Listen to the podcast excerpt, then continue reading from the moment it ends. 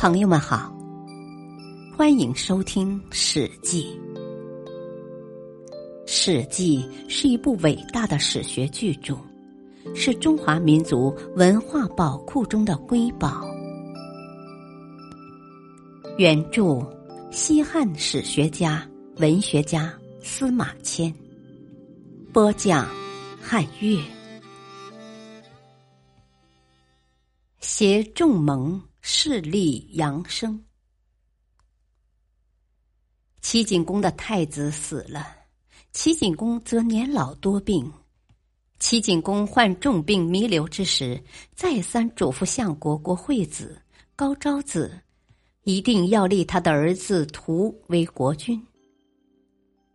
景公去世时，国高两位相国拥立屠为国君，这就是晏如子。大臣田启感到大失所望，他原来与景公的另一个儿子杨生关系密切，一心想立杨生为国君，不想落了空。杨生曾经大肆活动，想当国君。晏如子即位后，杨生在齐国自然难以立足，只好逃往鲁国。与杨生一党的田启虽然不至于逃亡。但处境也很不妙。天启是个善于运用韬晦之计的人，他见形势不利，就赶紧见风转舵，拼命去巴结国高两位相国。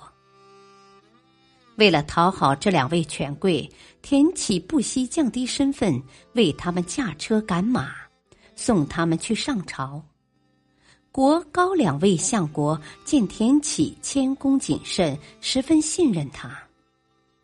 田启乘机对他们说：“啊，朝中各位大夫原来都反对立图为国君，国君即位后，大夫们人人自危呀，在暗地里互相联络，啊，想起兵作乱呢。”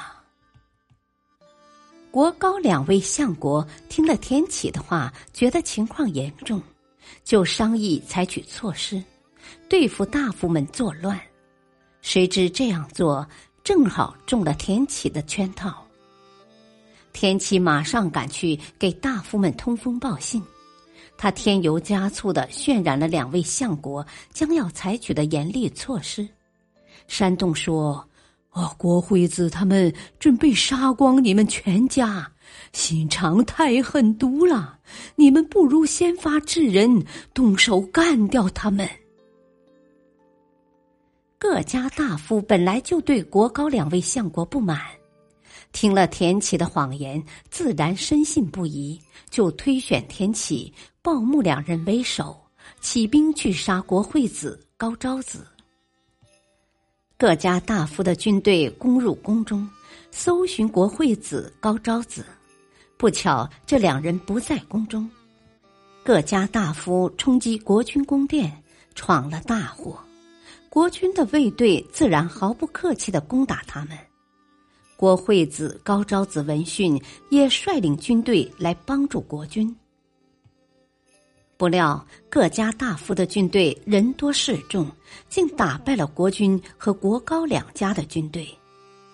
国惠子逃往莒国，晏婴的儿子大夫晏宇逃往鲁国，高昭子被杀。各家大夫的军队把守住齐国宫殿的大门晏如子困在宫中，走投无路，形同囚犯。天启早就打定了主意，他立即派人秘密接回杨生，把他藏在家中。随后，他又邀请各家大夫到他家赴宴。大夫们来到田启家中，在酒席上坐下，却发现正中主人席位上放着一个大口袋。大家正感到奇怪，田启走上前打开口袋。里面跳出一个人来，此人不是别人，正是杨生。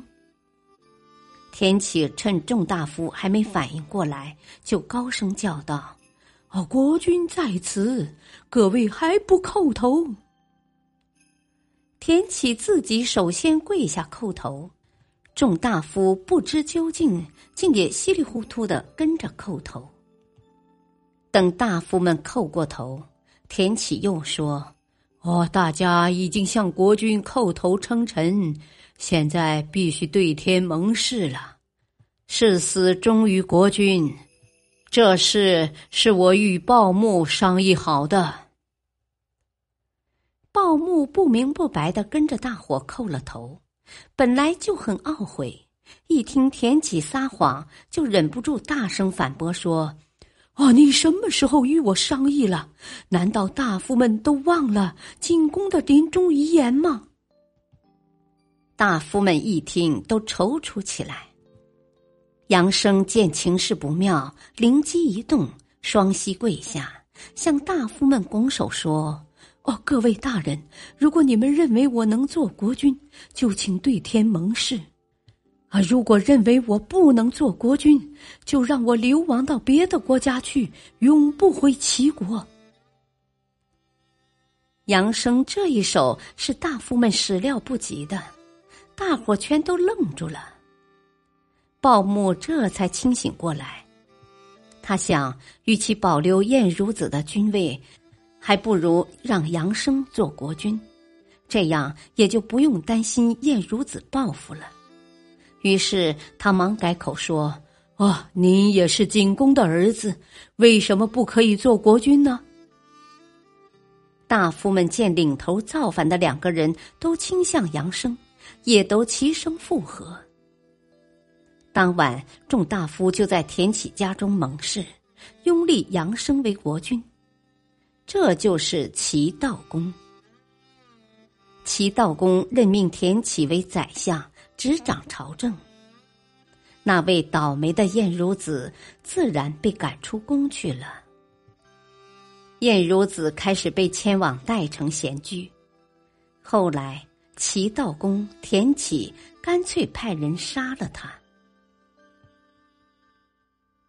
感谢收听，下期播讲田氏代齐将。